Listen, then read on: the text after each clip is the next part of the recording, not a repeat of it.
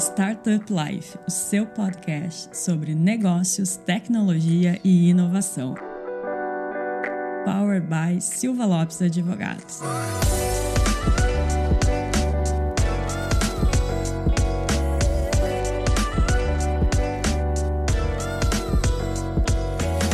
Fala galera, meu nome é Lion Lopes e está começando mais o Startup Life, seu podcast sobre negócios, tecnologia e inovação. Estou mais uma vez aqui, Cris, no nosso episódio. Eu brinco que eu só participo de episódios com convidados especiais, né? Só faz presença especial. Agora eu faço a presença VIP agora, né? Tá certo, tá certo. E hoje a gente vai bater um papo com um, um grande case e mais do que um grande case, um grande amigo que o ecossistema me privilegiou aqui para fazer um bate-papo sobre um assunto muito bacana que conta pra gente qual é o assunto de hoje, Cris, e quem é o nosso grande convidado? Que é um grande parceiro também, né? Tanto do Silva Lopes Exato. Advogados quanto do Startup Life, é o Osmar, CEO da Soft Design. A gente vai falar então um pouco sobre software, se desenvolve em casa, se terceiriza, como é que fica isso ao longo da jornada das scale-ups. E, Osmar, seja bem-vindo de novo. Legal, gente. Muito obrigado pelo convite e estou muito feliz aí de estar de novo conversando com vocês aí sobre tecnologia, sobre inovação e hoje falando sobre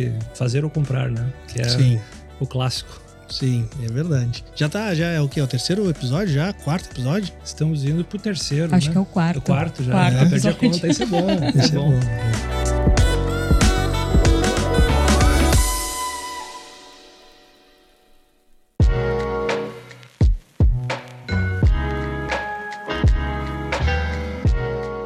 Osmar, aproveitando, né, e agradecendo, o Osmar é grande parceiro não só do Silva Lopes em si, como a Cris falou, do Startup Life também. E o Osmar, ele é um dos. Osmar não, a Soft Design é um dos. É o patrocinador principal do Jantar SL que a gente vai fazer final de ano aqui no Caldeira, em Porto Alegre. E, Osmar, muito obrigado, né? Já vem apoiando desde o jantar de, de, de Gramado Summit. Apoiou agora aqui o, o jantar também de final de ano no, no Instituto Caldeira. E pra galera, né, vamos antecipar um pouco, pra galera que quiser entender um pouco o que, que é a soft design e o que, que ela faz, dá uma palhinha pra nós aí, Osmar. Legal. Então, a Soft Design, carinhosamente conhecida como Soft, né, para os íntimos, é uma empresa de tecnologia que atua em toda a jornada de inovação de empresas, de startups, enfim, desde a ideação de um novo negócio, de um novo produto digital, como a gente fala, né, até a entrega desse produto, passando por toda a etapa de desenvolvimento, ideação, desenvolvimento e eh, lançamento no mercado. Então, a gente se posiciona como uma empresa de tecnologia que conhece bastante, já 25 anos, fechando agora dia 25 de novembro, 26 anos, daqui, a uns pouco, dias, hein? né? Daqui uns dias. Exatamente. Então, sábado, também conhecido como sábado que vem. É, hoje, hoje, é, hoje para quem tá escutando, é sexta-feira, então é amanhã, né? É amanhã, É amanhã, amanhã. exatamente, que vamos estar comemorando também. Então, atuamos aí há alguns anos já com uma larga experiência n- no que a gente costuma dizer na jornada de inovação digital de empresas, startups, construindo novos negócios digitais, novas soluções digitais, produtos, enfim, plataformas, aplicativos. Esse é o posicionamento que a gente tem como empresa e que vem dando muito certo aí, também com startups, né, que é um, um tipo de empresa que a gente tem atuado e, e entendido muito valor nessa entrega. Legal. Osmar, pra gente começar então o nosso assunto a fundo, assim, ah, hoje dentro do mercado a gente tem duas formas de desenvolver tecnologia, né? Tu pode trazer essa, esse desenvolvimento com um time interno e desenvolver desde o dia zero com um time próprio, ou tu pode fazer a contratação de um time terceirizado e desenvolver totalmente fora de casa. E na verdade são três, né? Ou tu pode ter uma alocação, né? Um outsourcing também dentro do teu time interno com um provedor de serviços externo. Tu pode explicar um pouquinho pra nós como é o funcionamento de cada uma dessas opções? Claro. Bom, aqui eu acho que tem uma, uma questão bastante estratégica que a gente tem que olhar, né? Porque a, a técnica que a gente fala, que as empresas, os, os stakeholders,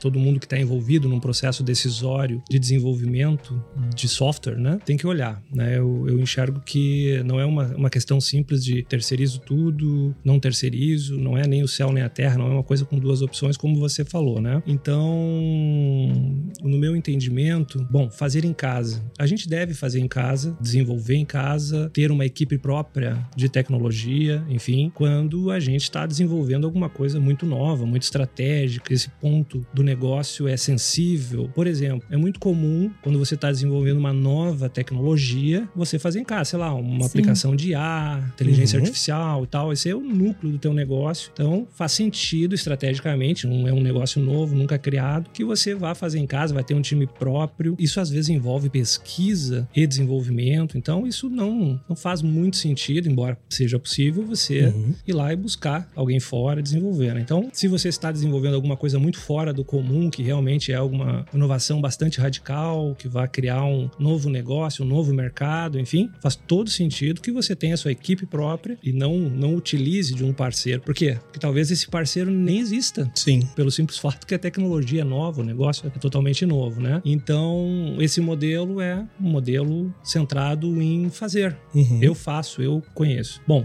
posso também contar com um parceiro externo, que é contar com um time de desenvolvimento de software e aí trazer todos os perfis para dentro pro, para o desenvolvimento desse produto, né? E ele, a gente costuma dizer que a gente monta, ou as empresas de tecnologia montam uma squad de desenvolvimento, é um time de desenvolvimento para atacar esse problema e como um time de produto porque normalmente é um produto novo que está sendo criado, que vai ser lançado ao mercado. Um time de desenvolvimento envolve um, um Scrum Master, um Product Manager, envolve desenvolvedores, envolve designers, UX, UI, de, de usabilidade, de interface, envolve o pessoal de teste, envolve o pessoal de nuvem, DevOps, uh, infraestrutura. Vocês estão vendo que é um time. Sim, várias, várias áreas distintas. né? Várias áreas distintas, né? Então, ou a empresa tem isso estruturado, estruturado internamente, né, com uma equipe com todos esses diversos conhecimentos, Sim. ou ela vai buscar no mercado, né? E ainda tem o clássico que a gente fala, que eu acho que também é possível, que é o time material que a gente chama, né, que é o eu vou lá e preciso de um desenvolvedor, eu vou lá e contrato horas desse desenvolvedor e ele vem com seu expertise e traz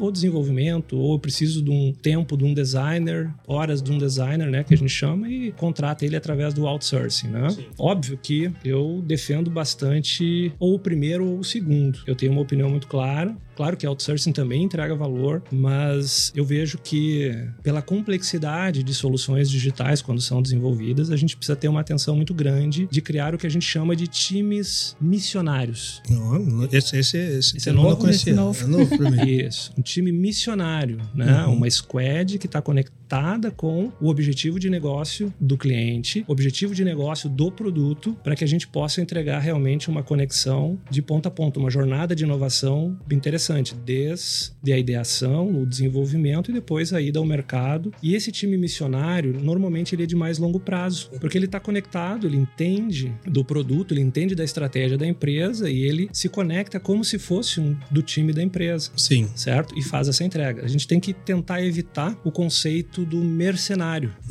Eu sei que é, é, é até parecido. Isso, é o missionário, você se envolve, você faz a missão, você uhum. continua. Porque desenvolvimento de software é uma coisa viva Sim. contínua, né? Sim. A gente tem que responder, Sim. principalmente startups, tem que responder ao... É, no formato de desenvolvimento hoje em dia, de um formato mais lean startup, assim, de Exatamente. não é tanto como uma empreitada, né? Ah, Isso. eu sei todas as etapas de execução e tá aqui um prazo de execução. Muitas vezes tu vai descobrindo ao longo do tempo o que, que tem que ser desenvolvido, né? Exatamente. Então, esse conceito é interessante, ele não pode ser transacional. Quer dizer, ele até pode ser transacional, só que se eu entro para uma transação, eu cumpro o meu papel e eu saio. Uhum, sai, então eu não, eu não consigo me conectar exatamente com as necessidades que tem a, a operação daquele novo produto, eu não consigo entender o usuário, ou não dá tempo de eu entender o usuário, eu sou orientado ao que a gente chama de funcionalidade. Me dá essa funcionalidade, me dá aquela outra, me dá aquela Sim. mais, né? Então esse cuidado é importante se ter. Eu acho que esse é um critério principal para se avaliar o comprar ou fazer também, né? Ou fazer ou comprar. Poxa, vou para um time de desenvolvimento externo ao meu, vou contratar contratar isso fora ou vou buscar um parceiro, criar essa conexão. Lá na Soft a gente tem isso muito claro e,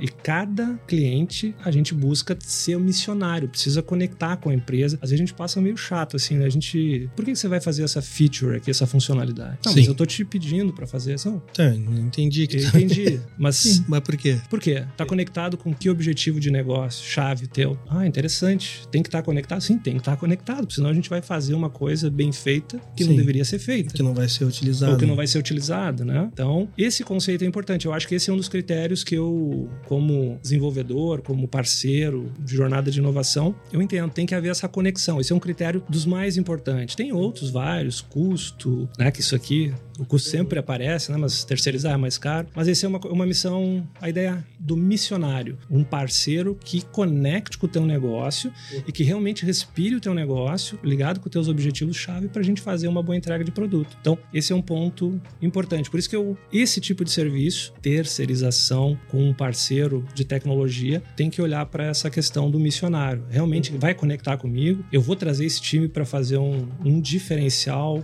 em todos esses perfis que eu comentei, né? Porque para uma startup, às vezes, é muito difícil ter todos esses perfis dentro da, da, da jornada. E ainda essa passagem de conhecimento, porque isso aí de ter um time missionário tem a ver com a gente entender o que o cliente precisa, o cliente final precisa, conectar com os objetivos-chave do teu negócio e passar conhecimento de como fazer isso. Depois, um dia, esse time missionário vai sair também. Sim. E nem só passar conhecimento, mas contribuir com a experiência também, né, Osmar? Querendo ou não, a gente aqui dentro do escritório trabalha com serviço também e, e a gente identifica muito isso na perenidade de informações e conhecimento que tu tem sobre a empresa, porque os executivos que estão na empresa nesse momento é muito provável que não vão ser os mesmos daqui a 4, 5 anos. Muito provável. Se tu é um bom prestador de serviço, a tendência é que tu seja a posição mais perene daquela área e não necessariamente nem os executivos que estão atuando em nome da empresa. Então, para nós é muito comum, troca um executivo, por exemplo, na nossa área jurídica, troca um gerente jurídico, primeira coisa que ele faz é conversar com a gente. Cara, vocês estão trabalhando aqui já há oito anos com a empresa, me atualiza o que, que eu preciso saber sobre a empresa. Acredito que na parte de desenvolvimento e tecnologia deve ser semelhante, né, É Osmar? semelhante. A mesma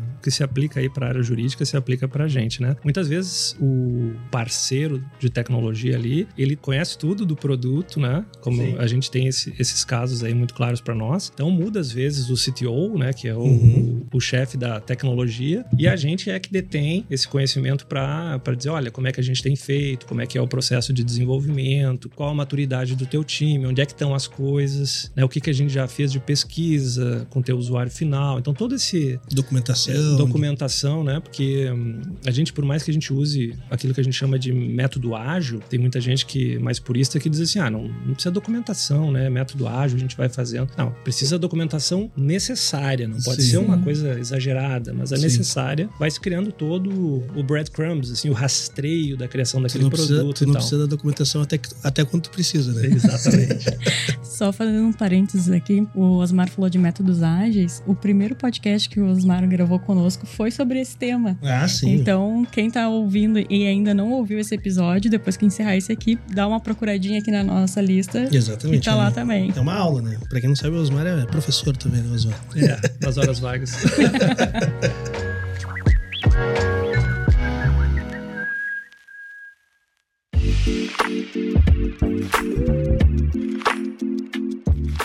Osmar, acho que existe um, um momento ali que o empresário, vamos dizer assim, ou né, o CTO, ele vai se chegar nessa pergunta, né? Desenvolvo internamente, terceirizo, faço um híbrido aqui com outsourcing. Tu já deu uma pincelada, né, de, de como fazer essas escolhas, mas quais são as perguntas que têm que ser feitas para responder essa decisão? Legal. É, a questão da tecnologia é um clássico, né? Sim. É, Eu sempre falo, acho que já tive mais de uma oportunidade de dizer que tecnologia em desenvolvimento de software não pode ser o risco do teu negócio. né? A gente fala muito isso, né? Porque existem empresas, existe maturidade sobre a tecnologia. Por exemplo, desenvolver um produto digital, um aplicativo, uma plataforma, gente, isso não pode ser o risco do teu negócio. Sim. O risco do teu negócio é o que ele está se propondo fazer. Porque Sim. existe maturidade já criada, né? Com diversas empresas. Claro, eu represento uma de 26 anos, né? Mas assim, existem outras tantas também que Uhum. fazem sentido, porque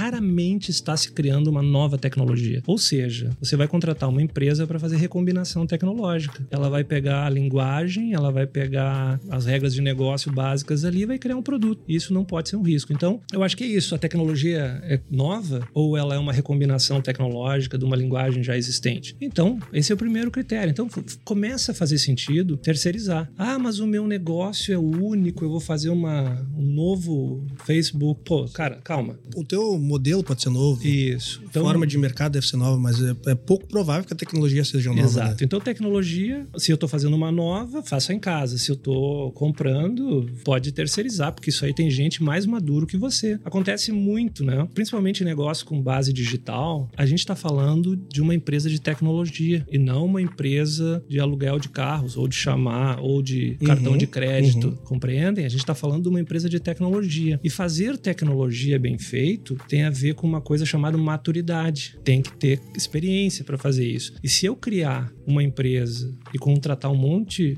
de profissionais que juntos nunca jogaram, isso não significa que eu vou fazer um bom produto digital e que eu resolvi os meus riscos com a área de tecnologia. Claro que o talento individual somado é maior, né? Maior do que a soma e tal. Mas isso normalmente demora um tempo que a gente chama de storming, né? Antes de entrar em performing. Sim. Compreende isso? Uhum, uhum. Então, isso é um, é um detalhe importante que às vezes os empresários não levam em conta. Reunir algumas pessoas não é só pessoas, é pessoas, é ferramentas que já foram testadas, validadas, usadas e um processo de desenvolvimento. E é os três P's famosos, né? Exatamente. Então, gente, se você está criando do zero, ok, passamos, não estamos criando nenhuma tecnologia, estamos criando um produto digital novo. Vou juntar um monte de gente eh, que nunca jogou junto e ainda não definir ferramenta, não definir, só tem as pessoas ou tem parte das pessoas ainda. Ah, Não sabemos qual o grau de maturidade Sim. delas jogando junto. E eu não tenho processo, então a chance de você tornar um risco a tecnologia para o teu negócio já é grande. Sabe que tem um,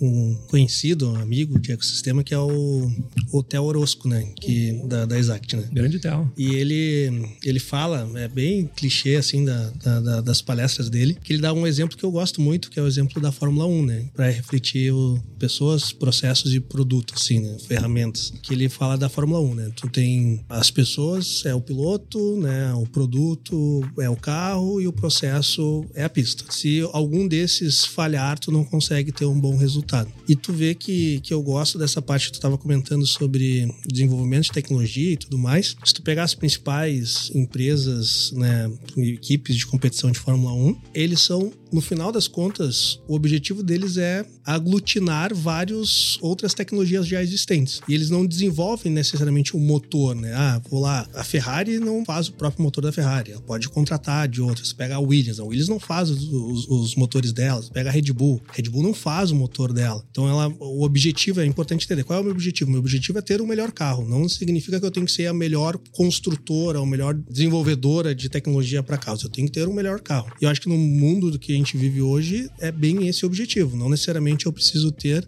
a melhor desenvolvimento tecnológico internamente. Eu tenho que saber qual é a melhor tecnologia a ser aplicada para o meu objetivo, né? Eu preciso fazer um carro muito rápido. Eu tenho que buscar as tecnologias existentes para alcançar isso. Eu não preciso reinventar todos os, vamos dizer assim, as partes desse veículo para eu conseguir ser um campeão mundial de Fórmula 1. E eu acho que muita gente se embanana com isso, né? Se embanana, A- é. acaba focando muito em querer ser o autor daquela tecnologia e entendendo que, cara, tu consegue um caminho muito mais curto, muito mais ágil, muito mais eficiente em procurar no mercado aquilo que já pode ser solucionado. Tem um nome essa síndrome aí, chama Not Invented Here. Ah, ok. tá? É, ela é uma síndrome que o pessoal reúne essas pessoas de diferentes perfis que eu comentei, quando sabe quando, quais precisam, às vezes não sabe, mas reúne todo mundo e olha e diz, cara, isso tem lá fora, mas a gente vai fazer de novo melhor, Sim. sabe?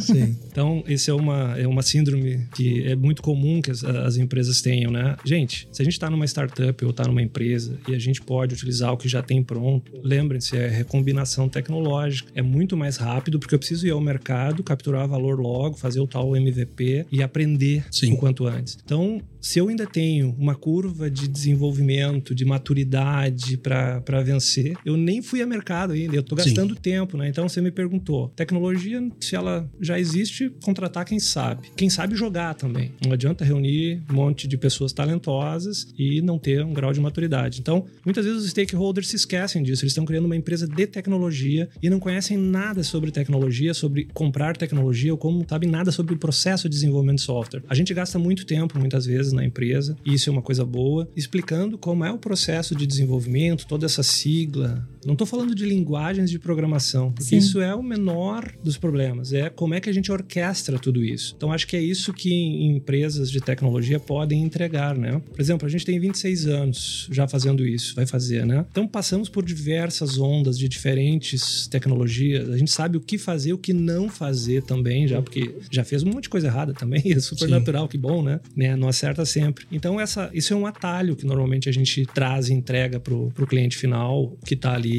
rampando uma ideia que a gente fala, aprendendo a desenvolver produto. Quanto custa esse tempo todo? Então, se a gente consegue entrar, trazer o conhecimento, trazer o how-to que a gente fala, né? E depois a, criar esse time interno, ensinar ele um conceito de produto digital, né? E, ou de até lançamento, marketing de produto e tal, a gente atalha caminhos. E aí o custo, como eu disse, nem entrou na parada ainda, porque também é um critério, né? Mas quão caro é errar? Sim, é, tem economia de tempo, né? Tem uma frase que, que eu gosto muito, que eu vi na Gramado Summit, eu tinha um stand, não vou lembrar qual que é o stand, mas eu falo pro Lucas lá, Lucas, a gente tem que usar isso no nosso pitch, né? Que a frase é tipo assim, eu sei que tu sabe, eu quero saber se tu tem as manhas. É, eu vi isso também, eu vi. Então assim, saber desenvolver, né, conhecer tecnicamente como funciona, tecnologia, isso é o básico para é todo mundo, né? É tu saber, tu ter aquela bagagem de experiência para conseguir buscar qual é o caminho mais eficiente, buscar um atalho, saber, cara, esse daqui eu já, já tentamos, não deu certo, vamos por esse outro caminho. Eu acho que esse é o grande entregável que tu tem numa contratação de um, de um consultor. No final das contas, a gente não é só um prestador de serviço, né? A gente faz a consultoria para os nossos clientes também. E essa é a visão do missionário, né? Uhum. Porque sim, por exemplo, vocês como fornecedores da software design, se vocês simplesmente se detessem a me responder uma coisa simples, sem me contar as implicações todas que eu posso ter numa tomada de decisão de um documento, de um contrato, fica transacional, fica mercenário. Paguei por ali, você me fez o contrato, mas muitas vezes há aquela crítica a mais. Vem cá, você pensou que isso aqui pode gerar isso, pode gerar aquilo. Então, essa é a visão de longo prazo, essa visão de, de realmente de parceiro, Sim. que é de um time missionário. Às vezes tu não sabe nem o que tu tem que pedir, né? Exatamente. Esse é um grande, Esse desafio, é um grande assim. desafio. Então, acho que essa parte de consultoria na tecnologia é muito isso, cara. Tu conhece o Paulo Gil, né? Sim, claro, Paulo. O Paulo Gil ele fala assim, uhum. a, a, principal função do CTO é saber o que pedir e não necessariamente desenvolver ou saber que o time interno tem que desenvolver. É saber o que eu tenho que pedir, seja para o meu time interno, seja para um terceirizado e fazer essa distribuição. Porque dependendo se tu não é um, um CTO experiente ou se tu não tem muita experiência mesmo, ah, um empresário que não tem uma área de tecnologia, tu não sabe nem o que pedir. É igual, ah, o Osmar vai vir nos pedir alguma coisa e a gente fala, não, Osmar, tu tá pedindo errado. É a mesma coisa a gente chegar num médico e falar, médico, eu preciso que tu me receite isso, isso, isso, isso. Exatamente. Tu não faz. Muito. Ex exato. e parece não lógico quando a gente usa um exemplo de um médico, mas nas nossas áreas acontece muito pra isso. Para mim né? também acontece, né? a empresa ou a startup, enfim, chega e diz, eu quero isso, isso, isso, isso. Tá, mas e a parte que eu conheço que esse isso, isso, isso não vai funcionar, eu posso te contar também?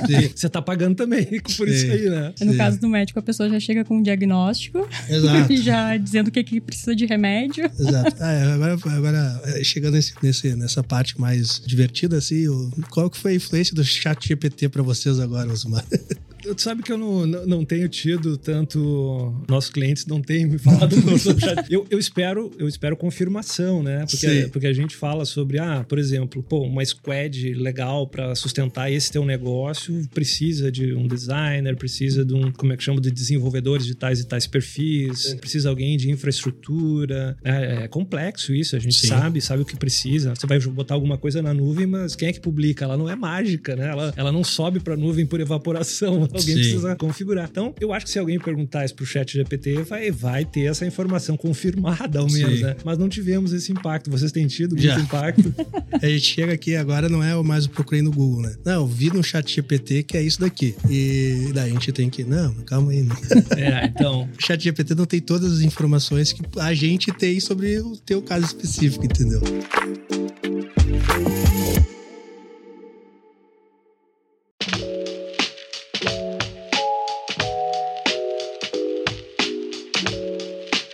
Esse é um ponto curioso, assim, né? Justamente nessa intenção do cliente, né? Vocês devem passar por isso também, de ele buscar uma validação junto com vocês de premissas que eles, teoricamente, já têm. Sim, é bem comum. É bem comum, né? Como que vocês, quando vocês entendem que as premissas que ele já tem não são, vamos dizer assim, muito entre aspas, as mais corretas ou as melhores aplicáveis naquele momento, como que vocês conseguem lidar com isso, mano? Legal, isso é uma pergunta muito interessante, né? Eu, assim, obviamente que a gente não fica jogando, né? Uhum. A gente sabe que não vai dar certo. A gente senta, conversa muito, tem muitos clientes, muitos casos que eu já perdi a conta de a gente fazer o detalhamento, explicar, dar o um embasamento. Né? Já chegamos ao, ao caso de embasamento teórico. Teve situações que a gente, por exemplo, na área de design, de pesquisa, que a gente fez todo, a gente vai muito a fundo nisso uhum. antes de, de construir produto e tal, que a gente foi lá e trouxe a metodologia, o método científico para explicar por que, uhum. que a uhum. gente ia fazer X pesquisas e não Y pesquisas. Porque Sim. a pessoa insistia que queria ouvir uma base muito gigante e a, o próprio método explica, né, que se começa a se repetir as respostas depois da décima Sim. segunda, décima terceira. Então, são coisas que a gente traz assim, explica, dá, dá com muito carinho. A gente tem uma premissa que nem sempre dá negócio, tá? Assim, nem sempre dá negócio. Então, a conexão tem que ser verdadeira, tem que ser não interessa, interesseira, né? Tem que se explicar, porque se é para dar um negócio legal, se é pra gente colaborar realmente, ela tem que fazer sentido para você, você tem que confiar, porque desenvolvimento de software é confiança. Sem dúvida. Maturidade e confiança, né? Então, se você tá terceirizando, você nunca me viu, você vai conversar comigo, eu vou te explicar, vou te dar a fundamentação, uhum. né? Teve um cliente nos Estados Unidos que a gente mandou toda, eles tinham uma visão completamente de como desenvolver. A gente mandou toda uma fundamentação, não nossa, mas assim, grandes profissionais falando de como criar uma empresa de produto e tal. E o pessoal nos agradeceu super. E já teve casos que não deu negócio. E aí a gente tem até o, tem uma, uma brincadeirinha que sempre acontece. Esse cara que fez a concepção do produto com a gente, a gente explicou todos os detalhes de como é o produto desenvolvido, ele não fechou conosco. E aí ele, três, quatro meses depois,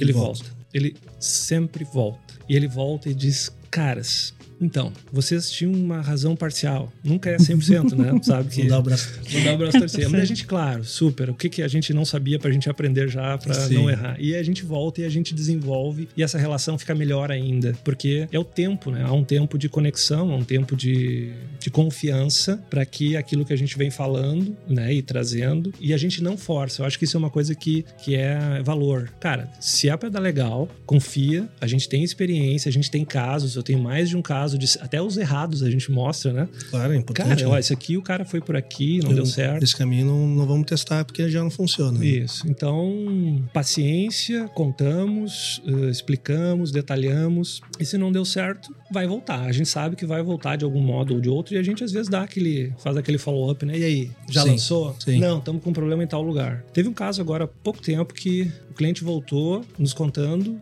foi bem no meio da pandemia, eu me lembro, esse, esse cliente. E ele disse: Não, o preço de vocês é muito alto, a gente vai, a gente vai fazer sozinho. Aí ele voltou depois da pandemia nos contando que já tinha feito um investimento gigante e que ele não tinha o produto ainda e tal, né? Sim. Então, isso é, o, isso é, é o mais comum, comum, né? Cara? Muito comum, né? Ele tentou fazer sozinho nesse caso, né? Sim. Ele falou: não, é só juntar algumas pessoas aqui e a gente faz. Tá, vai dar errado, cara. Tem uma boa possibilidade por causa dos, da maturidade. Né? E um, eu acho que é isso, assim, a gente vai, explica, traz, conecta, se é verdadeiro, se deu confiança, se deu match, a gente vai ajudar, senão a gente vai receber de volta também e vamos, vamos fazer mais forte essa conexão ainda, né? Esse é um, um, ponto primordial aí da relação. Existe toda uma camada de gestão de pessoas que, que o cliente ele não precisa se envolver com isso também, né? Que quando tu internaliza um time, tu não vai só fazer a gestão do produto, né? Tu tem que fazer a gestão dessas pessoas ali. Gestão tu, das pessoas. Que tu internaliza, né? E, e em grande parte o pessoal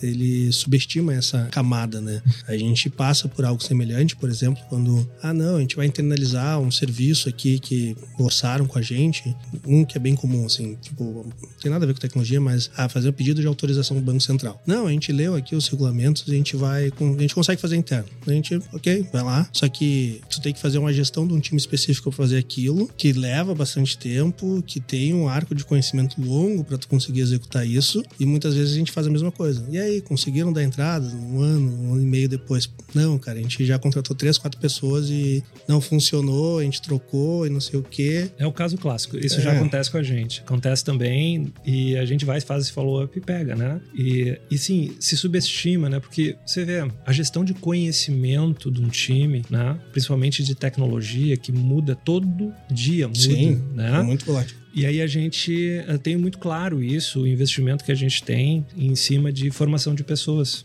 A gente tem uma série de, de, de questões internas que a gente faz, que a gente chama de soft drops, que é para dar uma ideia de como funciona alguma coisa. Uma série de COPs, que a gente chama comunidades de prática, né? Que ficam, por exemplo, ah, como é que sobe um produto para nuvem, com uma aplicação para nuvem? Então, as pessoas se reúnem, dividem conhecimento, todo mundo do time aprende. Dá, mas agora saiu uma nova, agora não é mais no Google, agora é na Amazon, agora não é mais na Amazon, é na Oracle. Pô, tudo isso, dependendo do que o cliente escolher lá no final, por custo e tal, a gente vai ter que saber fazer também. Sim. Então, a gestão desse conhecimento, claro que pode ocorrer na sua empresa também, mas se você tem que vencer todos os P's que eu falei ali, né, de ferramenta, pessoa, processo, o mercado que você está lançando o produto, porque você nem sabe se o seu produto vai dar certo muitas vezes, e ainda você tem gerir conhecimento Uhum. que não tem a ver com o seu negócio. Isso é muito Exato. doido. Exatamente. Tem a ver com tecnologia. Por que, que tu precisa ter esse conhecimento? Muitas vezes tu não tem que ter essa gestão de conhecimento interno dentro do Exato. teu time, né? Muitas vezes o conhecimento ele é só insumo para tua atividade, né? Exato. E daí tu não tem que ficar fazendo uma gestão de insumo muitas vezes, né? Então, o pessoal tem um pouco dessa, dessa dificuldade. E até a questão do aculturamento também, né? Como o Osmar falou, para transformar esse time em missionário não é da noite pro dia, né? Não é da Exato. noite pro dia, né? Claro, você pode ter grandes pessoas ali, talentosas, conectadas com a tua causa, que vão virar à noite, vão dar aquela síndrome do herói e tal. Mas, gente, tem. É natural que dê problema, é natural Sim. que até jogar junto, até performar,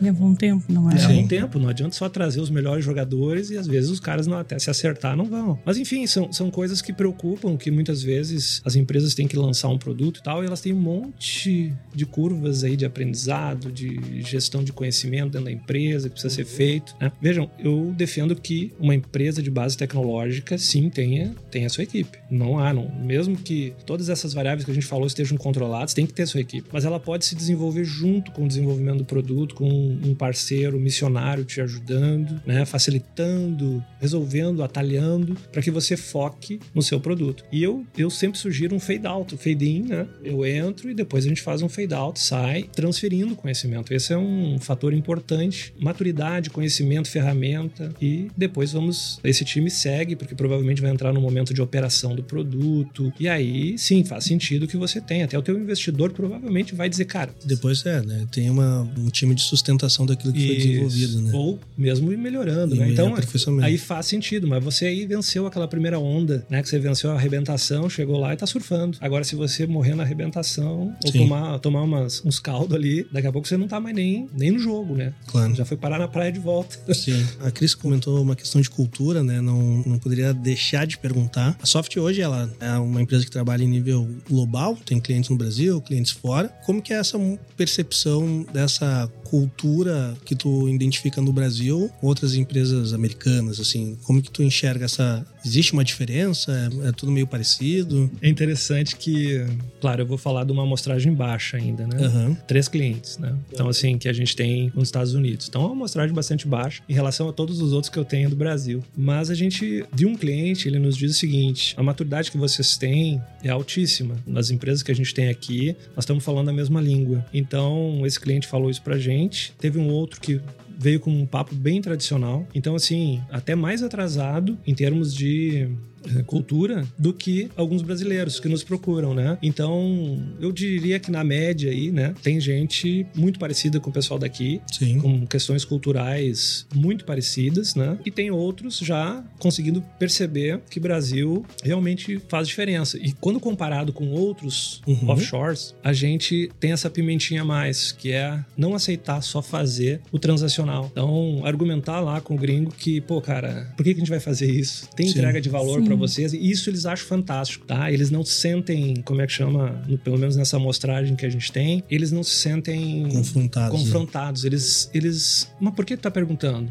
Então, isso é uma coisa nova para eles, porque eles estão acostumados com alguns modelos que simplesmente fazem o que foi pedido. Então, essa eu acho que talvez possa ser uma. Uma coisa da gente, né, que a gente desenvolveu, de realmente ser sempre missionário, tentar ser sempre missionário. E esse é um feedback importante. Pô, os brasileiros têm um pushback, não, não a coisa não vem e fica. Tem uma visão mais crítica do Isso. que tem que ser feito, assim. Né? Mas eu acho que tem muita oportunidade, sabe? Eu vejo que essa questão de maturidade, nessa minha amostragem aí, tem chance da, do Brasil como um todo. Como, nós, aqui no Rio Grande do Sul, então, eu acho fantástico a, a nossa maturidade, né? Como a nossa e de vários outros players que a gente tem no, no Brasil para enfrentar o mundo. Não, não, devemos nada a ninguém. Sim, sim. É, o, o, nível técnico que a gente tem no Brasil é, é muito competitivo fora do Brasil e a gente tem um valor muito competitivo em, em mercado global, assim, né? Tem um lado bom e um ruim, né? O lado bom é que gera oportunidade para nós e o lado ruim é que também nos nossos profissionais são muito aliciados também. Bem, mas isso é... Isso faz parte do jogo. Faz parte do jogo, né? Mas Olha, é a gente está em três anos e meio do podcast. Todo podcast a gente fala sobre retenção, de, a dificuldade de reter talento. É verdade. Por isso que a gente tem que ir lá pra Lagoa dos caras,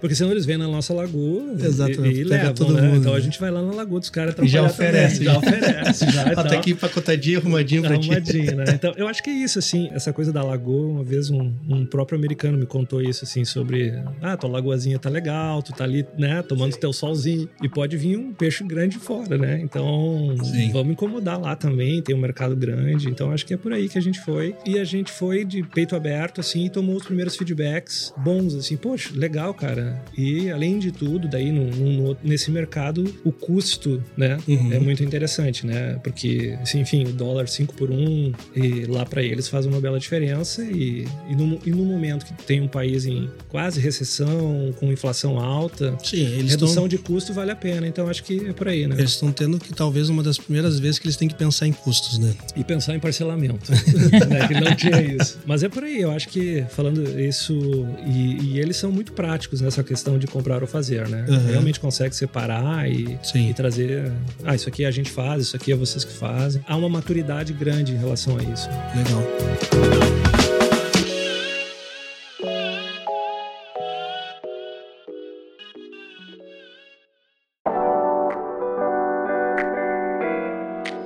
Vamos chegando aos nossos finalmente aqui para Conversa boa. Conversa o boa, o tempo voa, né? É verdade. Agora a gente também virou poeta.